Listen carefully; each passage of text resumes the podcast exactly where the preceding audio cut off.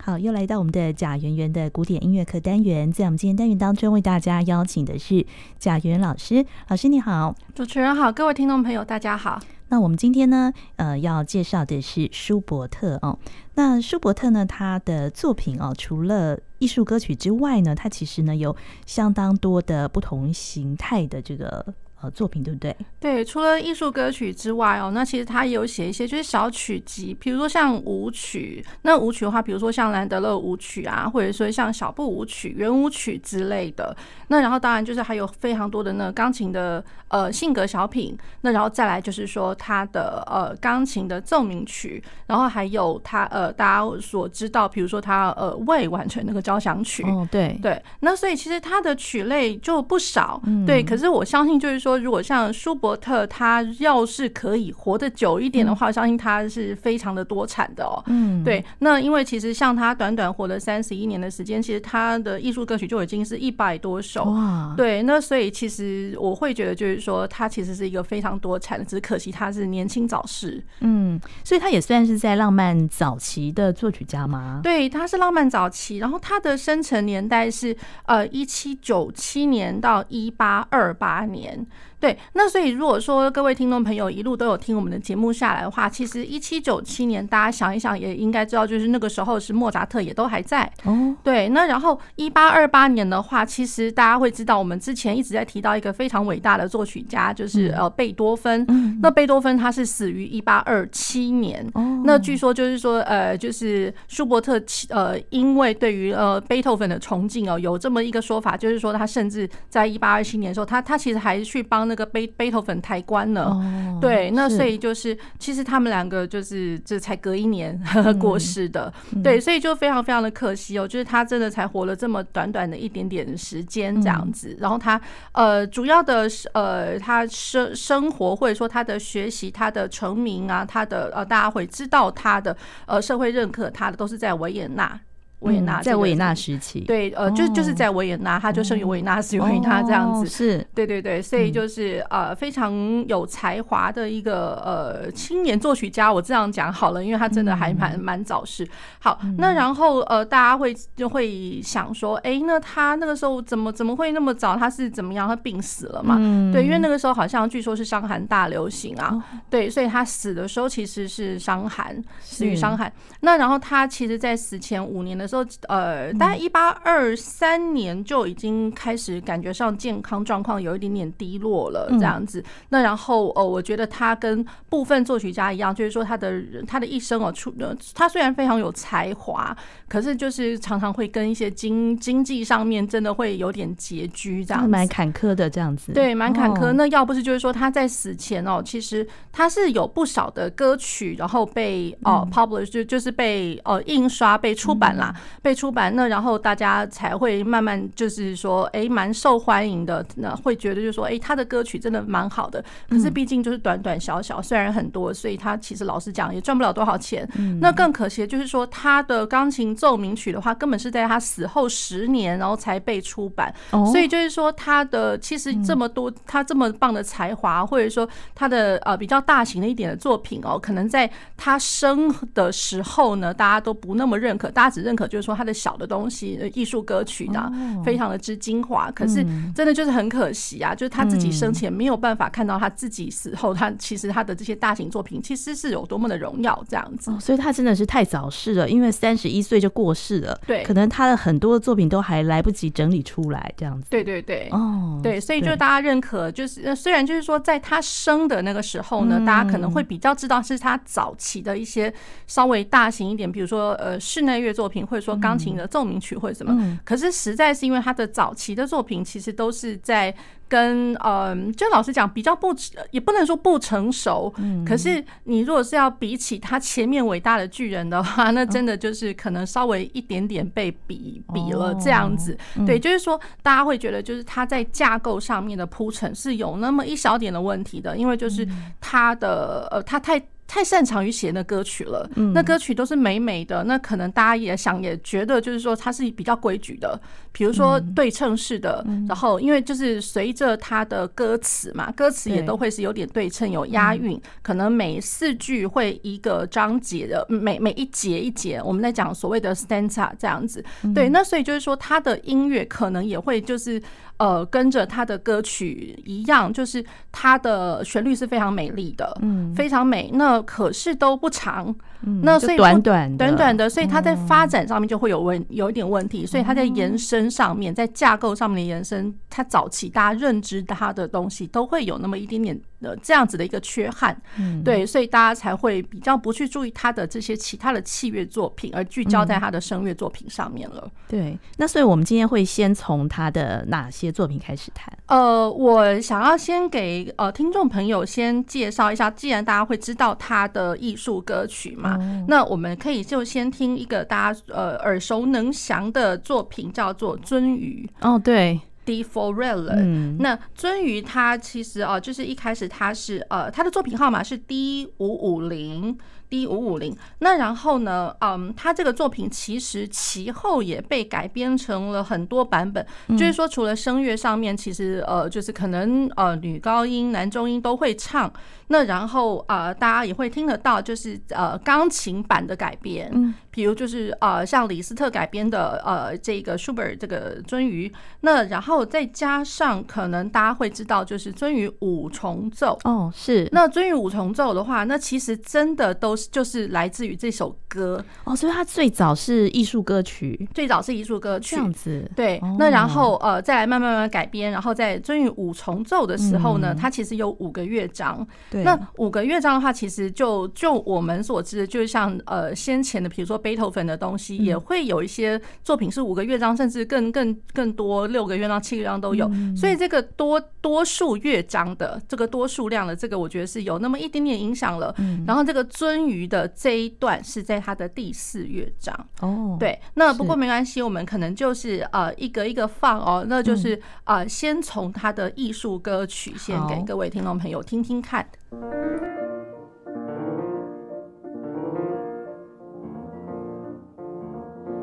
kleinem Bächlein hell, da schoss sie froh ein.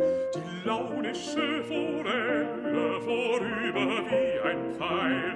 Ich stand an dem Gestade und sah im süßer Ruhe des muntern Fischleins Bade im klaren Bächlein zu.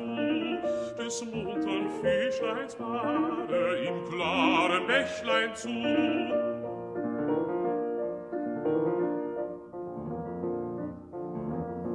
Fischer mit der Rute wohl an dem Ufer stand und saß mit kaltem Blute, wie sich das Fischlein wand. So lang dem Wasser helle, so dacht ich nicht gebricht, so fängt er die Forelle mit seiner Angel nicht, so fängt er die Forelle mit seiner Angel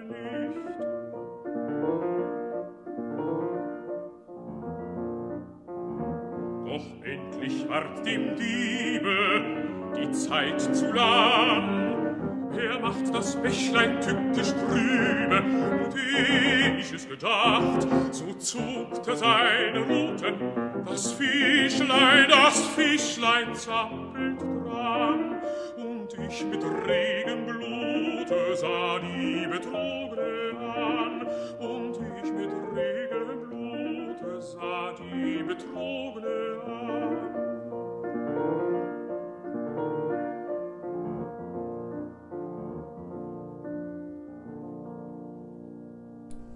我们刚刚听到的就是舒伯特的《鳟鱼》啊，艺术歌曲，它是在一八一七年创作的。对，一八一七年，然后他的那个歌词是从那个 Christian 啊 Friedrich Daniel Schubert，那就是我们我们因为他的这个名字实在是太长了，大家只要记得就是说 Christian 呃 Schubert 不是 Schubert 哦，Schubert 就是我们在今天讲的作曲家，然后这个作词的这位是 Schubert。嗯，好，那然后呃呃一些听众朋友大概可以去了解的哦，就是。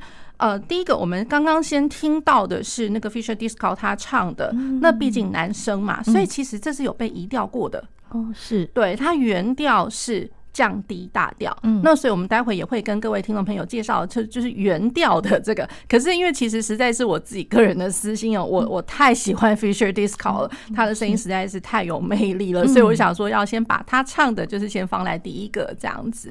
而且我觉得是非常非常有韵味。对，那大家一定会想说，哎，那尊鱼呢他这个歌词他在讲在讲什么？对对对对，好像也很少有人讨论到他歌词内容哈。哦，真的，对，那可能就是说，像比如说。像听众朋友，如果说从小学，因我记得没错的话，小学音乐课本其实有好像有翻译成中文的，可是毕竟呢，就是才那么一个一一段啊，一个一个 stanza 而已。其实，呃，我大概的讲一下它的那个，它其实它是有三段的。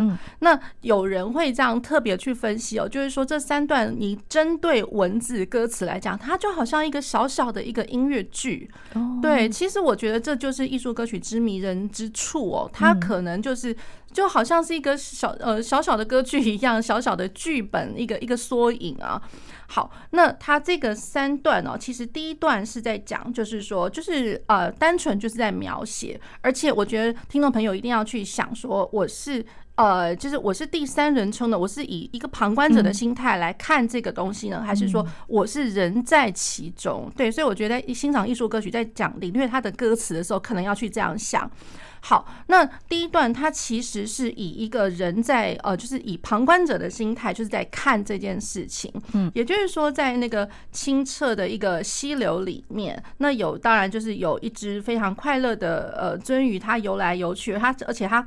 游得非常的快，就好像那个就是就是呃梭子或者是什么，就是移动的非常之快。那你会觉得就是说哇，那个移动的快速的这就跟清澈的水流，你会觉得好像有一条就是银白色的那个东西这样窜来窜去，然后我人在旁边看着，然后我是一个一个很恬适的一个心情在看这个情景，所以怎么看怎么开心。就是说我看了开心，那然后呃鱒鱼他自己本身也游得非常的开心。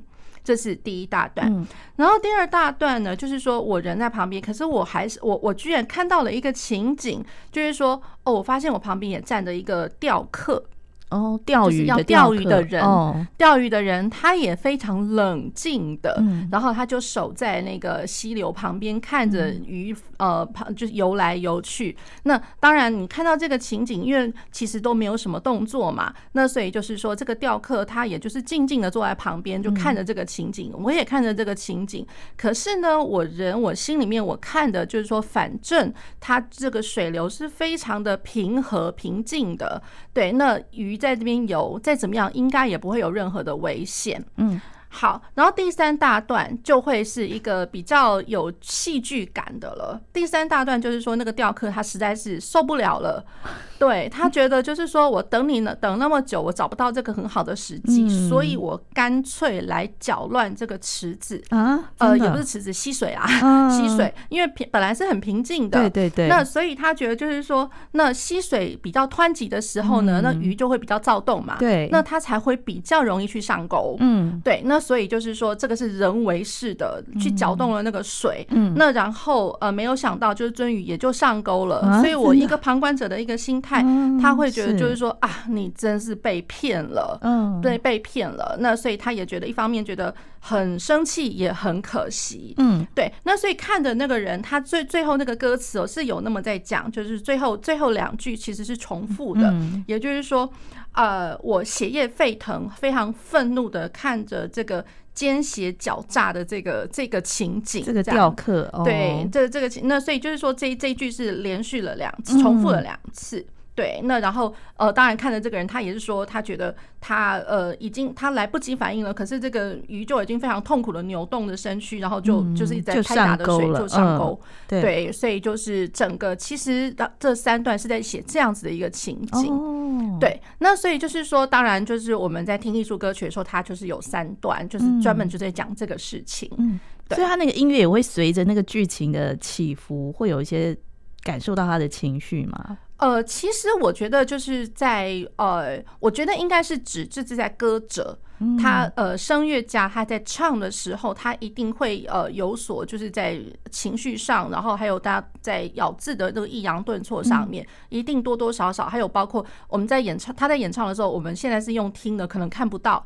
对对，那就是如果说真正在现场看的时候，他绝对是呃情绪就是表呃面部上面可能多少会有一点点情绪，有点表情的动作啊什么的。嗯，对，所以我觉得这是一个蛮精致的艺术，一个表演的一个艺术。哎，对，所以真的是要深入了解歌词内容哈，我们比较能够进入那个乐曲的意境当中。哎，是是是，哦、对对。那然后呃，我会想要给各各位听众朋友介绍的，就是说这个是原调的，就是一个女生唱的了。嗯，对，呃，是 Barbara Bonney 她唱的那个《鱒鱼》这样子，大家听听看。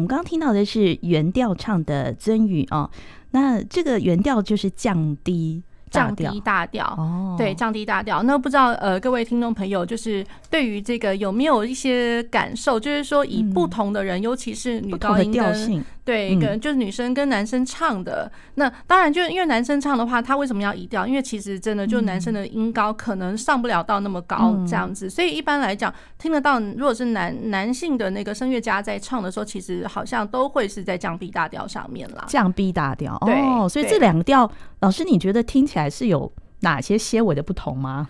呃，我觉得其实老实说，就是说，当我们在听音乐的时候，嗯，那之前也会有一个研究，就是说我的调性跟性格上面，就乐曲性格，那。呃，当然，如果是在降记号的调上面的话，嗯、听起来都会是比较温暖一点的。哦、对，那尤其是比如说像早先，呃，我们如果就是我我不确定我们节目上有没有提过，就是说早先如果说在 Mozart 也会有人在研究他的调性跟他的作曲的一个就是本身听起来的一个性格啊，嗯、那降 B 大调可能都会是 warm and lovely 的那种感觉。对，然后呃，甚至是有一些那么一点爱意这样子。嗯、对，那然后呃，如果是降低大调，其实我觉得呃，差别并没有到那么大。可是如果说呃，这个乐曲的调性，它如果是变成是升记号来记谱的调性的话，嗯、多多少少可能会有一些不一样了。嗯，升记号是感觉是怎么样？嗯，更加的奔放吧，哦，比较明亮一点，比较明亮开朗，然后有一些调甚至是蛮热情的。这样，对对对。那呃，其实呃，在一些作曲上面，如果说升记号可是是小调的话，那感觉上又更不一样了，会更嗯，比如说像呃，生记号，比如说生记号的 B 小调，嗯，那如果说大家有机会去听听看，比如说像。嗯，巴哈的那个平均律，因为它真的就是每一个大调、小调，它是以那个呃半音的升往往上行的那种排列来做作曲的。对，所以大家也可以就是去听听看，比如说它的呃 B 小调，也就是说各侧的其实就是最后一首，最后一首是 B 小调。对，那所以了 B 小调，大家听听看那个感觉，对于大家会觉得就是说那个小调是比较悲的呢，还是是比较有一点。个性的呢，因为有些小调，其实小调并不是完完全全全部都是悲哀、悲惨或者说悲壮的。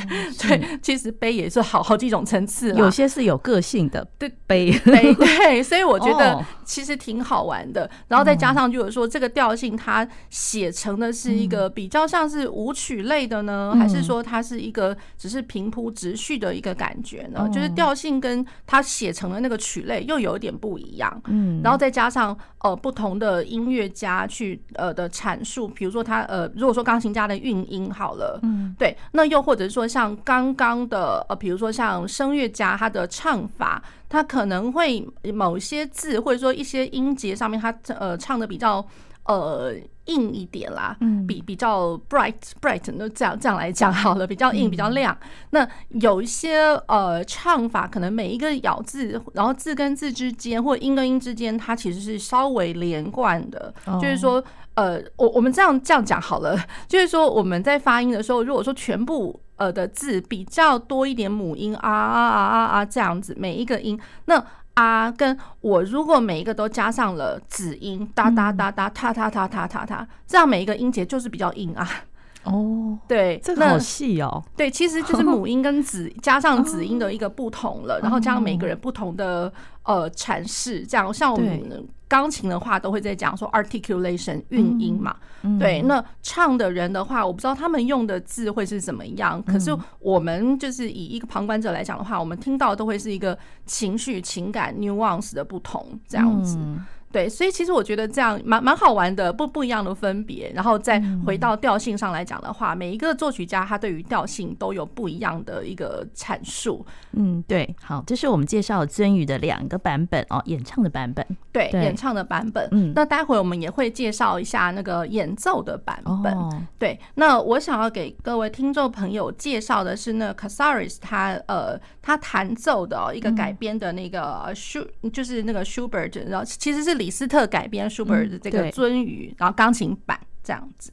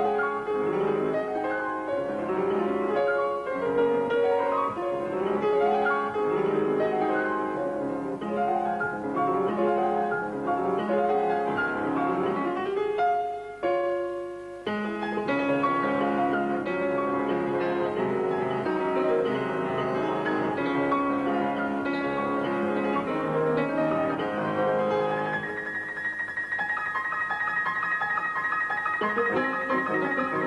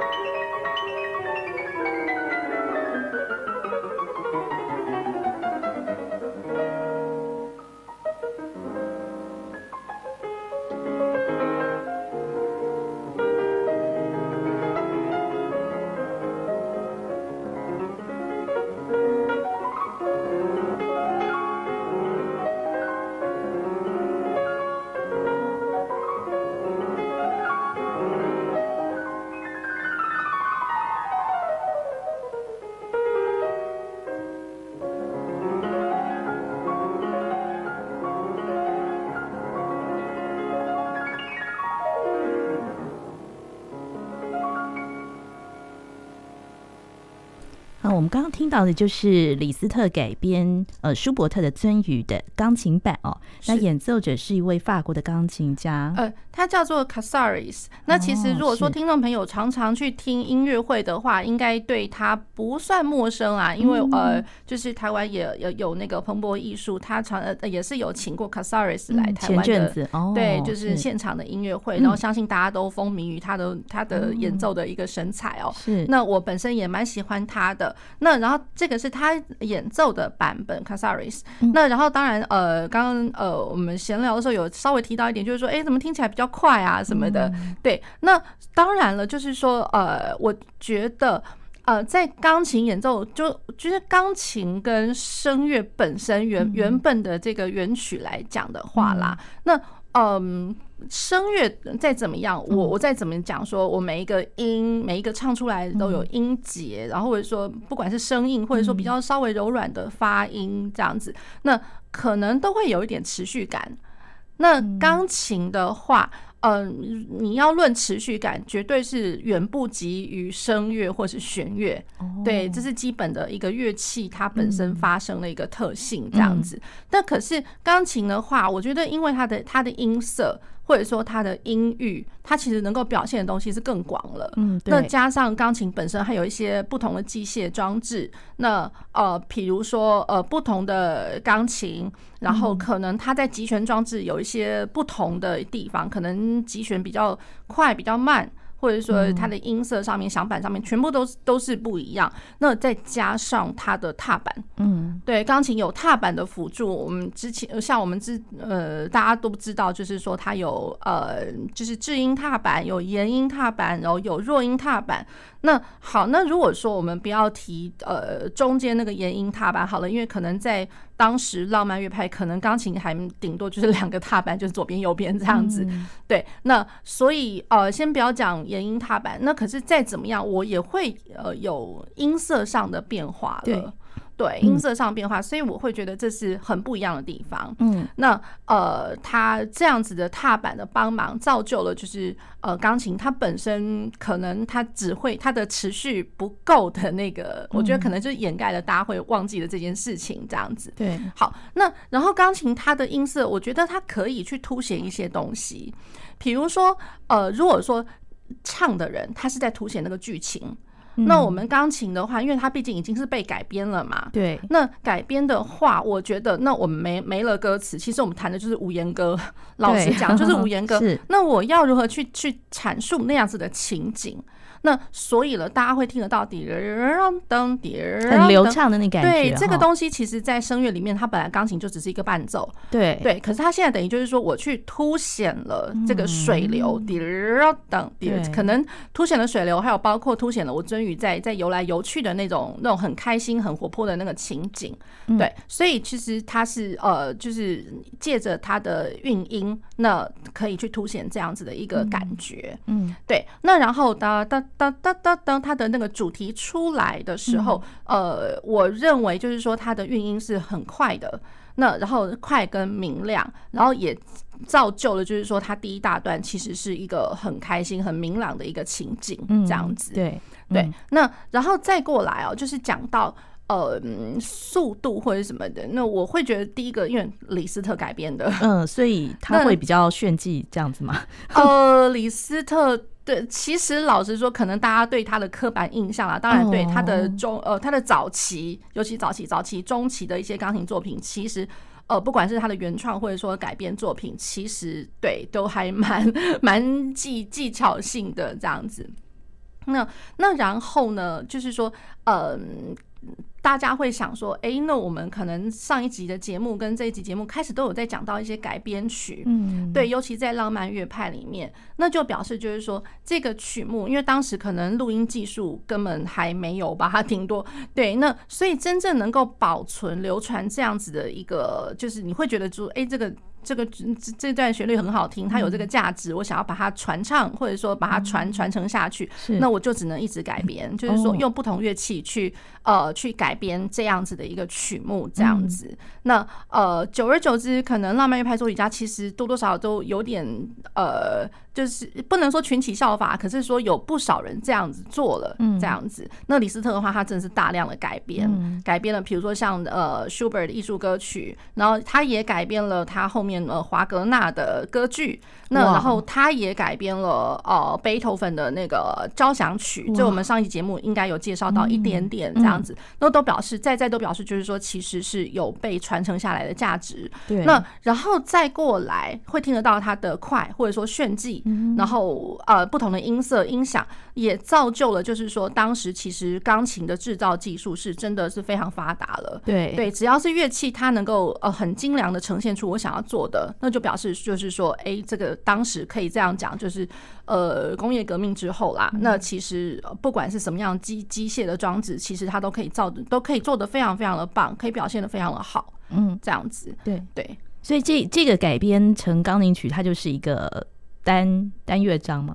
呃，其实就是呃，对，就是单首曲子。我们这样讲，我们可以把它讲作，就是说它是改编曲，然后他也是性格小品，可以可以这么这么样讲了。那然后他一方面。他是无言哥 哦，对对，所以虽然就是说他的呃，就是曲目上面我们大家都知道他是鱒鱼，可是以钢琴来来演奏的话，他其实就是一个无言，就是没有 no words 这样，是一个小品，是一个小品了这样。对，好，对，那我觉得他蛮有意思的一个小品。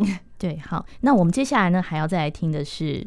另外呃，是另外一个版本，就是说大家会知道，就是它的鳟鱼五重奏。嗯，对，好，那然后再讲到这个五重奏哦，那其实我想要先给呃各位听众朋友来讲一下，就是说呃，就是他的这些这些作品，对，那。呃，舒伯特他自己有一个习惯，其实我觉得也挺好玩的，就是说他他早期他晚晚一点的东西呢，他会想到说，哎，我早期写过什么东西，哎，这个东西好玩呢，那我再拿来用一下。哦，是。所以鳟鱼就是因为这样子，它是早期的艺艺术歌曲，单首的艺术歌曲，然后后面可能就是他会觉得说，在五重奏里面，哎，他又想到了这一这一段了，那好，那我再拿来用一用。哦，所以这个五重奏是舒伯特。之后的他自己的作品，对，是他自己原创作品。Oh. 只是说他为什么要叫做鳟鱼，也其实只是因为他的第四乐章用了鳟鱼的这个、oh. 呃当做他的主题。然后它等于就是一个主题与变奏，嗯。那前面三个乐章都不是用鱒鱼的主题，其实不是这样子，其实不是。那所以它会有一个特别的一个侧标，实在是因为这个这个标题鱒鱼是来自于它的第四乐章，它用了这个东西。哦，原来是这样。对。那然后比如说像他的钢琴奏鸣曲，他在晚期钢琴奏鸣曲，呃呃，老实说，在他的那个 D 九五九。九五九的最后一个乐章，嗯，然后它的那个也算是一个主题，然后那个哆滴哒哒哒哒，然后这个东西，它其实它是用它早期的那个钢琴奏鸣曲的一个呃主题，而就是来再再继续阐述它，再用一次这个意思，对，所以他其实老实讲，他很喜欢就是说呃用他自己的东西再来。再来做一次不同的版本，所以我觉得这个是它好玩的一个地方。好，那然后再过来就是说，呃，就是在介绍它的这个五重奏之前，我想要先大概介绍一下哦，就是说他的一些作品这样子，像比如说艺术歌曲，像我们刚刚知道的，就是说他的 D 五五零的鳟鱼，那然后再来就是说还有死与少女，然后还有呃流浪者。魔王，魔王，这大家应该大家都这都很有名的，非常有名的，对对对对。对对。然后还有比如说像纺织车旁的葛葛丽青，那然后再来呃，就是比如说 Vegan's Lied，呃，就是呃那个像摇篮曲，或者说呃在呃春就是 In Frühling 这个这个曲子。好，那然后当然大家还知道，就是说它有呃那个艺术歌曲的那个算是一个歌曲集这样子。好，艺术歌曲集，然后呃，比如说像美丽的模仿少女，对对对，然后这个是在一八二三到二四年的时候，是好。那还有《冬之旅》是稍微早一点，Winter Heiser 这个是一八一七年的这个作品，这样子。对，所以就是说，他的艺术歌曲真是多到一个，我觉得真的是很难计数他这样子。对，就是有单首单首的，那也有就是艺术歌曲集的。对，然后歌曲集里面的他的这些歌词呢，可能就是。我觉得一方面呈现了，就是说当时浪漫乐派作曲家他们很喜欢做一个事情，就是他们很喜欢阅读。对，那所以他们喜欢阅读，然后他们跟呃，就是他如果是也引用了某些诗词家、文学家的作品，然后做出来，所以可以稍微看得出来，就是说他呃，这比如说作曲家跟文学家，他可能是同时间，也可能不同时间，可能。可能是同时间他们在骚弄的邂逅，或者说可能是呃在一段时期，然后他研读了这个呃文学家的作品，然后可能心有灵犀之类的，对，再怎么样都可以呃呈现出来，就是说作曲家他对于文学上的一个一个素养，嗯，对，那所以我觉得这个是蛮值得去注意的，这样子，嗯，对。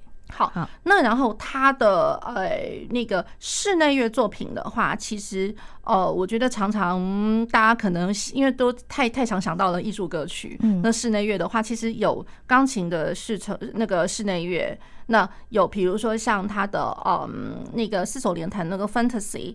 那然后也有啊、呃，就是铮羽的钢琴五重奏哦，还有钢琴五重奏。对，其实铮羽他这个本来就是写成钢琴五重奏，嗯，对，嗯，好，那然后再过来，他也有呃弦乐四重奏，嗯，Rosamunde 这个这个就是举一个例子了。好，那然后当然还有弦乐八重奏，那然后再来就是也有呃，比如说声乐上面的重唱的，那或者说像声乐的四重唱。的一些作品，对，我觉得他的室内乐作品其实是。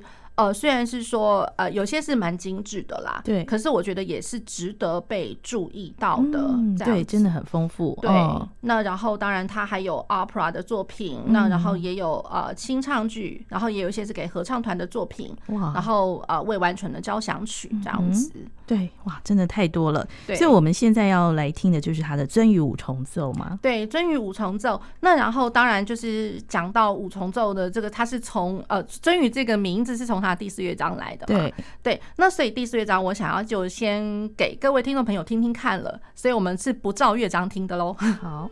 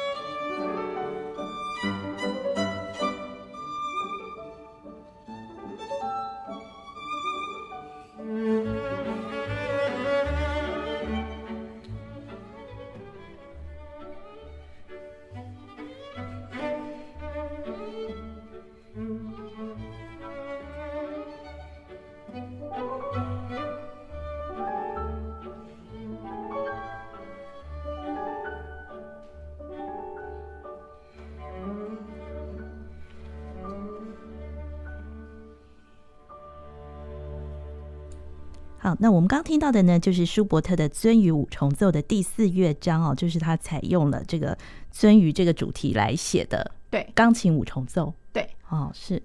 好，那然后鱒鱼它呃，其实就是严格来讲，它的这个呃呃这个这个作品啦。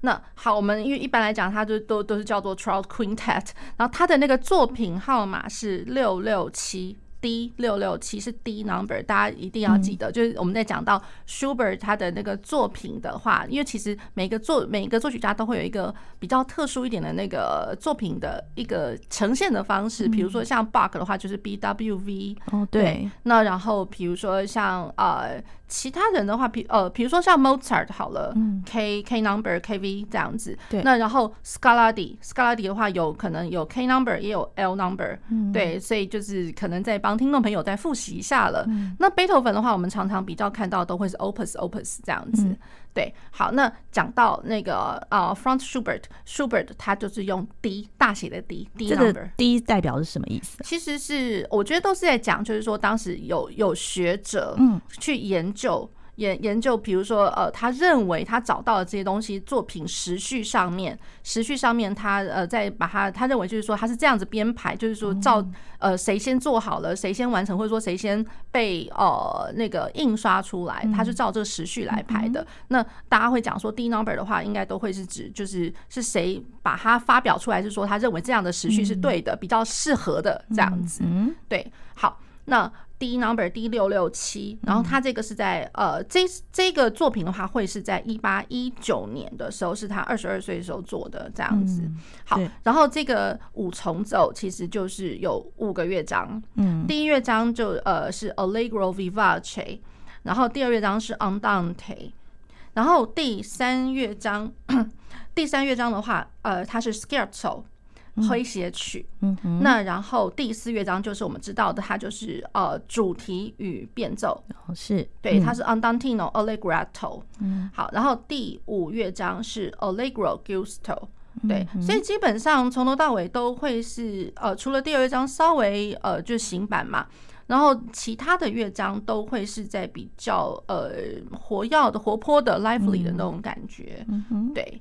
好，那我们今天呢就介绍舒伯特的《鳟鱼》，还有其他不同的改编版本。那我们今天今天也非常谢谢贾元老师，谢谢主持人，谢谢各位听众朋友。